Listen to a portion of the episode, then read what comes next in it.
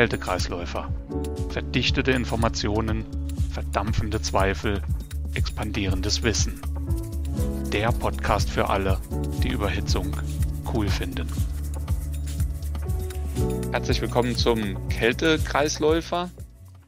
Diesmal Thema Überhitzungseinstellung MSS mit meinem Kollegen Norbert Platz. Hallo Norbert.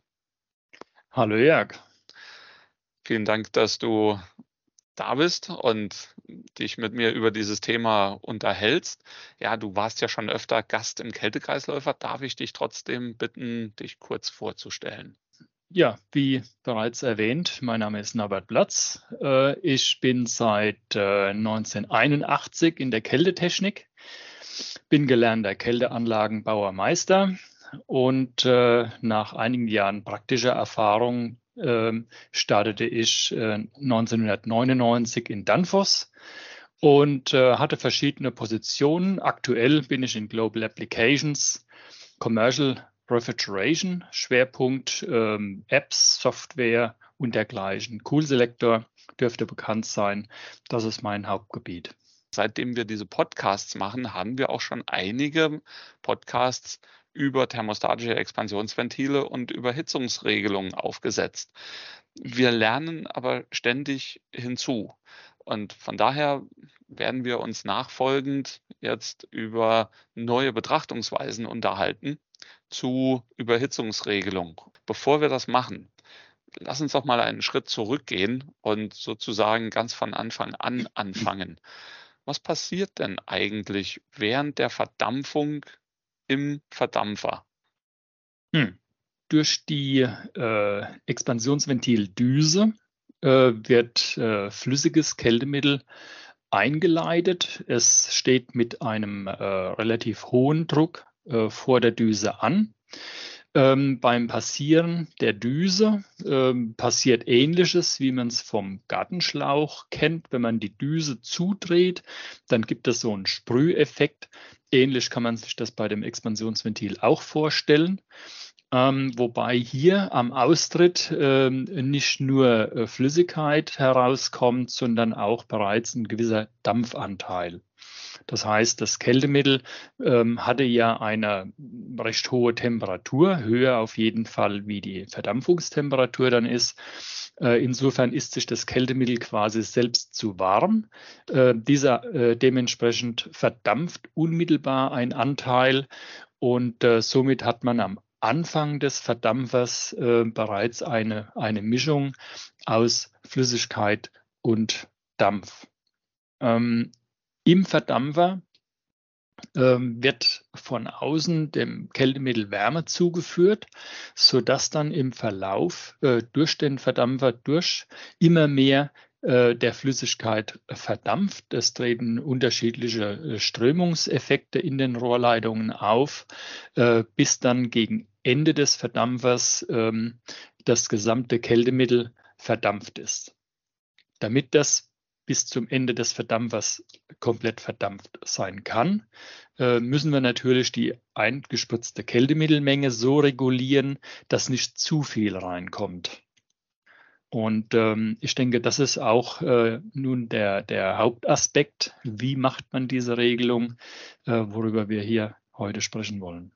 Ja, das macht man ja dann mittels Überhitzungsregelung. Ist doch richtig. Ja, genau. Was ist denn mit sogenannten Gleitkältemitteln, die also ihre Temperatur während der Verdampfung verändern? Wie, wie funktioniert das denn? Hm, das funktioniert ganz genauso, denn die äh, Fühlerfüllung, die Einstellung des Expansionsventils äh, ist so abgestimmt, ähm, dass das äh, Ganze äh, äh, Bezug nimmt auf den ähm, Taupunkt. Und von da aus betrachtet, geht es in den überhitzten Bereich hinein. Das heißt letztlich, dass die, diese, diese Abstimmung sieht ähm, den, das, den Kleid über den Verdampfer hinweg. Was da passiert, überhaupt nicht. Jetzt gibt es ja die Idee, den Fühler des Expansionsventils etwas vom Verdampfer wegzusetzen, um dann halt eben die Überhitzungsstrecke, also wo ich wirklich noch Energie Wärme in das hm. Kältemittel einbringe, aus dem Verdampfer rauszuholen, um den Verdampfer möglichst stark zum Verdampfen zu benutzen und die Überhitzung dann halt eben hinter dem Verdampfer zu produzieren. Was hältst du denn davon? Hm. Es, ähm, es ist eine äh, verlockende Idee, das zu tun, ähm, ähm, aber es äh, funktioniert nicht wirklich. Ähm, Hintergrund oder die Herkunft dieser Idee ist ähm, zurückzuführen auf ähm, Zeiten, wo äh, viele stille Kühlungen noch eingebaut wurden. Aus dieser Zeit ist mir auch noch bekannt, bin ja schon ein paar Tage dabei, ähm, hat man das tatsächlich praktiziert, ähm, äh, den Sensor etwas weiter wegzusetzen. Das hatte auch funktioniert. Warum?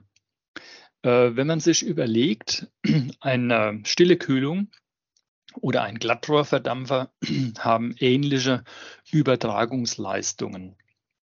Das heißt, ähm, äh, ausgehend von, von typischen stille Kühlung Verdampfer, wenn man das querrechnet, kommt man auf Übertragungswerte so zwischen 4 und 8 Watt pro Quadratmeter in Kelvin. Ähm, das heißt, äh, das Expansionsventil, was den Massenstrom liefern soll in den Verdampfer hinein, wofür der Verdampfer ausgelegt wurde, der Verdichter ausgelegt wurde. Ähm, dieser Massenstrom entspricht dieser Übertragungsleistung. Und wenn jetzt die Übertragungsleistung an dem eigentlichen Glattrohrverdampfer oder lamellierten äh, stille Kühlungverdampfer ähnlich hoch ist wie an der Saugleitung dann, äh, kann ich auch die Saugleitung noch als Verdampfer verwenden und damit den Fühler äh, sorglos etwas weiter vom Verdampfer wegsetzen. Die Leistung wird dann auch eben an diesem Stück Saugleitung übertragen. Davon kann man ausgehen. Betrachtet man hingegen die aktuellen äh, äh, luftbelüfteten äh, Verdampfer, sogenannte Hochleistungsverdampfer, äh, sprechen wir über Übertragungsleistungen von, ähm, ich habe mal ein paar Beispiele quergerechnet, die kubische Ausführung ähm, äh, zwischen 105 und 273 Watt pro Quadratmeter und Kelvin. Das heißt, wir haben hier ähm, ein, ein deutlich höhere Übertragungsleistung. Gehen wir jetzt mit der Überlegung zurück. Ähm, zuvorher sagen, das Expansionsventil, der Massenstrom, der eingespritzt wird, entspricht dieser Übertragungsleistung.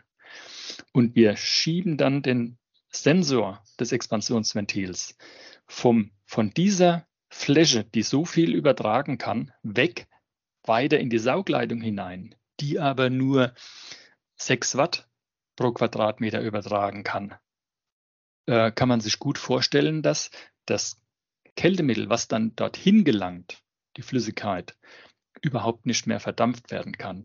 Also es ist keine äh, gute Idee, ähm, die Verdampferfläche äh, hierüber vergrößern zu wollen. Ist auch nicht, ist auch nicht notwendig, denn bei der Leistungsprüfung beim Hersteller ist diese Überhitzungsfläche bereits mit eingerechnet. Man, wenn, man, wenn man also einen Verdampfer auswählt mit einer Leistung X, dann hat er diese Leistung, wenn ich den Sensor am Verdampferende platziere. Wenn ich aber doch jetzt diese Idee habe, dass ich den Verdampfer trotzdem irgendwie besser ausnutzen kann und damit vielleicht die Verdampfungstemperatur anheben kann, weil ich halt mehr Fläche zum Verdampfen habe, äh, anstatt Überhitzung zu produzieren, was kann ich denn machen, um die Verdampfungstemperatur anzuheben und die Energieeffizienz zu steigern? Naja, was machbar ist, ähm, äh, die äh, Überhitzung zu reduzieren. Wie weit kann ich die Überhitzungseinstellung reduzieren? Ähm, ja, wie weit dazu äh, gibt es keine ähm, fixe Angabe, äh, die man machen kann, dass man sagt, ähm, so und so viel Kelvin sind benötigt, aber man kann, es gibt Methoden, ähm, äh, sich dahin zu rechnen auch. Ähm, äh, wenn man äh, möglichst weit runter will, an die Grenzen gehen will, ähm, kommen wir zum Thema MSS. Ähm, die äh, MSS-Kurve hat vielleicht der eine oder andere schon mal was von gehört, äh, beschreibt die, die untere Überhitzungsgrenze eines Verdampfers, zu der man gehen kann, ähm, äh, bevor äh, der Verdampfer dann äh, nass läuft die, die gibt es ja nirgendwo. Also es gibt ja keine Grafik, wo, wo, wo diese Grenze ist. Wie komme ich denn, komme ich denn dahin zu dieser Grenze? Ähm, die, diese Grenze äh, beschreibt einen niedrigsten äh, Überhitzungseinstellpunkt eines, eines Verdampfers. Und jetzt bewegt man sich auf dieser Kurve mit der Einstellung, ähm, zu einer höheren Überhitzung oder niedrigeren Überhitzung zunächst mal. Und je weiter ich die, die Überhitzung am äh, Verdampfer ändere, nehme ich Einfluss auf die Leistung und nähere mich diesem unteren Grenzpunkt, wo es dann beginnt zu kippen. Es hört sich aber trotzdem für mich so ein bisschen so an, ich kann rausfinden, wo diese MSS-Kurve ist, indem ich die Überhitzung reduziere, reduziere, reduziere, bis der Verdampfer instabil wird, bis also mein Überhitzungssignal anfängt, was heißt Signal, also meine Überhitzungsmessung anfängt stark zu schwanken, dann erhöhe ich die Überhitzung wieder ein kleines bisschen, weil ich dann halt eben diese MSS-Kurve erreicht hatte und gehe halt wieder auf den stabilen Bereich ich habe ja keine Zeit vor Ort da zu sitzen und, und ewig, ewig lange Messungen zu machen und mich da langsam heranzuhangeln.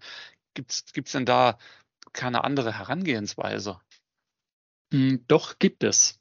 Und zwar ähm, alle äh, Verdampferhersteller, die damit werben, unsere Verdampfer sind äh, zertifiziert. Ähm, diese werden nach der EN 328 gemessen und die EN 328 schreibt vor, wie der äh, Aufbau äh, der Messung äh, zu erfolgen hat, äh, welche Einstellungen vorzunehmen sind und ähm, welche Bezüge und äh, hier auch eben die Überhitzung. Die Überhitzung wird vorgegeben mit einem äh, Überhitzungsverhältnis aus dem man dann die einzustellende Überhitzung leicht errechnen kann. Das Überhitzungsverhältnis wird mit einem Wert von 0,65 angegeben.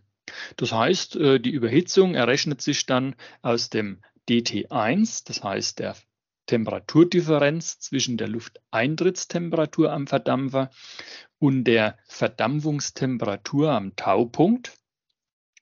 Nehmen wir mal an, das sind 10 Kelvin Temperaturdifferenz multipliziert man mit dem Wert 0,65 und erhält damit äh, eine Einstellung, Überhitzungseinstellung von 6,5 Kelvin. Und wenn diese, äh, wenn diese stabilisiert ist, wird eine Leistungsmessung durchgeführt. Das heißt, möchte man, hat man einen Verdampfer ausgewählt, ähm, die anderen Komponenten auch drumherum projektiert, ähm, muss man die Überhitzung auf diesen Wert einstellen, damit man 100 Prozent der Nennleistung des Verdampfers auch erhält. Bei 10 Kelvin sind, sind das Ganze 6,5. Äh, bei äh, 8 Kelvin sind wir dann bei einem Wert von 5,2 Kelvin Überhitzung und so weiter. Jetzt, jetzt hast du gerade diese Werte genannt. 5,2 Kelvin Überhitzung, 6,5 Kelvin Überhitzung. Es wurde ja doch häufig auch davon gesprochen, ja, so 8 bis 12 Kelvin äh, sollte, sollte die Überhitzung sein. Und dann, dann läuft eine Anlage vernünftig, stabil. Die von dir genannten Werte liegen ja doch jetzt ein gutes Stück darunter. Wie kommt das denn zustande? Die 8 bis 12 Kelvin ähm, rühren noch aus alten Tagen, äh, wo man äh, Anlagen häufig ausgelegt hat auf 10 bis 15 Kelvin Temperaturunterschied. Und, ähm, und da äh, macht es auch Sinn, auf solche Überhitzungswerte zu gehen. Äh, bei den äh, heutigen Anlagen oder bereits seit vielen Jahren äh, werden Systeme auf 10 oder sogar 8 Kelvin ausgelegt. Ähm, deswegen äh, muss man auch entsprechend niedrigere Überhitzungswerte fahren, um dann äh, die Leistung zu realisieren. Äh, diese, diese Beträge hören sich relativ niedrig an und man könnte jetzt ähm, sagen, ähm, ich bezweifle, dass das funktioniert. Doch es funktioniert sehr gut.